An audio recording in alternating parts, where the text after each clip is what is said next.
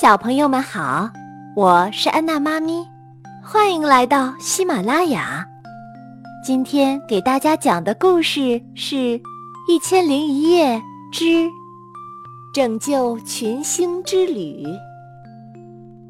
一天晚上，住在彩云城堡里的欧若拉和小鹰科斯莫站在露台上，眺望着浩渺无边的美丽夜空。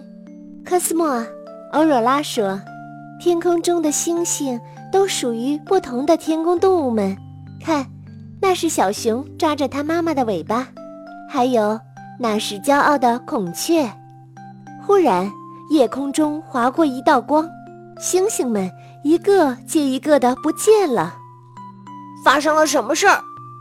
科斯莫叫了起来。夜空越来越暗，这时，射手星座的射手。飞一般的冲了进来，快快快帮帮我们吧！他上气不接下气地说：“厄斯拉偷走了星星，抓捕了天师，他要俘虏所有的天空动物们。”话音刚落，射手就消失了，射手星座的星星也通通不见了。欧若拉震惊万分：“我们得化解这场灾难。”他转动手上的月亮宝石戒指，召来了月亮女神露娜。厄斯拉偷走了大方舟，露娜说：“他夺走了天宫动物们的星星，威胁要毁掉它们，所以天宫动物们不得不屈从于他。等他集齐所有的星星后，他就会称霸天宫，做天宫女王了。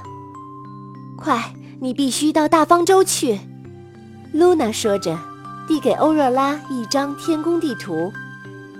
你沿着月光天梯爬上去，露娜指着地图对欧若拉说，然后沿着银河顺流直下，从黎明潮滑到木矮溪就到了。但是要小心那些被捕的天宫动物，他们中了厄斯拉的魔咒。听完。欧若拉赶紧爬上月光天梯，科斯莫飞在前方引路。他们来到一片星海的边缘，这里应该就是银河了。欧若拉查看着地图说：“现在我们需要一条小船过河，快，搅动河里的星辰。”巨蟹星座发出微小的声音。“啊，谢谢。”欧若拉说。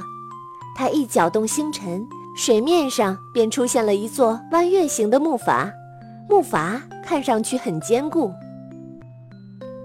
欧若拉和科斯莫乘着木筏，沿途经过天兔的云洞，那里空空如也，静寂无声。他们又经过天熊的月屋，熊妈妈悲伤地问：“你们看到我的小熊宝宝了吗？我们会把它带回来的。”欧若拉许诺，但很快熊妈妈也不见了。欧若拉必须争分夺秒，否则所有的天空动物都要消失了。突然，狂风肆虐，一阵星浪翻滚。哦，暴风雨来了！科斯莫高声尖叫。星海里波涛翻滚，木筏在巨浪里上下颠簸。突然，欧若拉和科斯莫。被风浪掀到半空中，然后掉到了海浪里。危急时分，一只海豚游了过来，友好地说：“快快抓住我的背鳍，我带你们上岸。”很快，他们就到达了岸边。银河岸边伫立着一艘巨型的方舟，天狮横卧在入口处，发红的眼睛盯着欧若拉。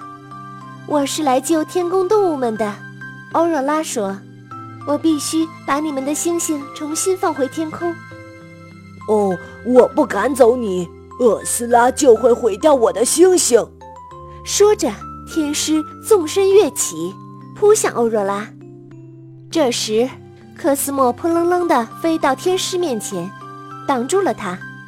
欧若拉赶紧跳到一边，趁天师还没反应过来，迅速地。跑进了大方舟，刚一进去，天宫动物们就围了上来。很抱歉，为了保护我们的星星，我们只能听从厄斯拉的命令。”天兔说。欧若拉坚定地说：“只要大家齐心协力，就有胜利的希望。”欧若拉带着大家来到了甲板上，厄斯拉正拿着一张巨大的月亮渔网捕捞星星，并将星星放在星光气泡里悬挂在桅杆上。厄斯拉怪笑着说：“哼，如果你们谁敢违抗我，我就把他的星星丢到黑洞里去。”他指着天空中一个巨大的黑色圆洞，它比没有星星的夜空更加黑暗。现在，厄斯拉发号施令：“快把欧若拉扔下船去！”天宫动物们害怕极了，不敢违抗命令。欧若拉轻声说：“让射手来抓我。”射手抓住了欧若拉，厄斯拉欣喜若狂。可没等他笑完，欧若拉就一把抽出射手的神弓，对着星光气泡射了一箭。箭刚刚射出，科斯莫赶忙飞起来，用身体挡住了黑洞。星光气泡破了，星星们散落出来，他们安全地经过黑洞，回到了天空中原来的位置。厄斯拉气极了。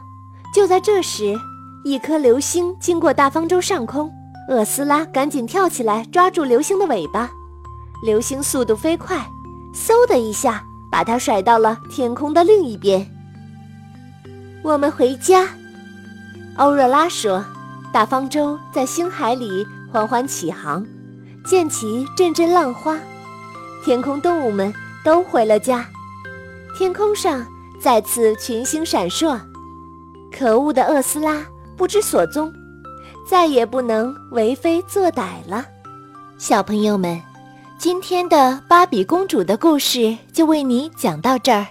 如果你喜欢安娜妈咪，请你添加安娜妈咪的微信公众号“安娜妈咪”，我在那儿等着你们哟。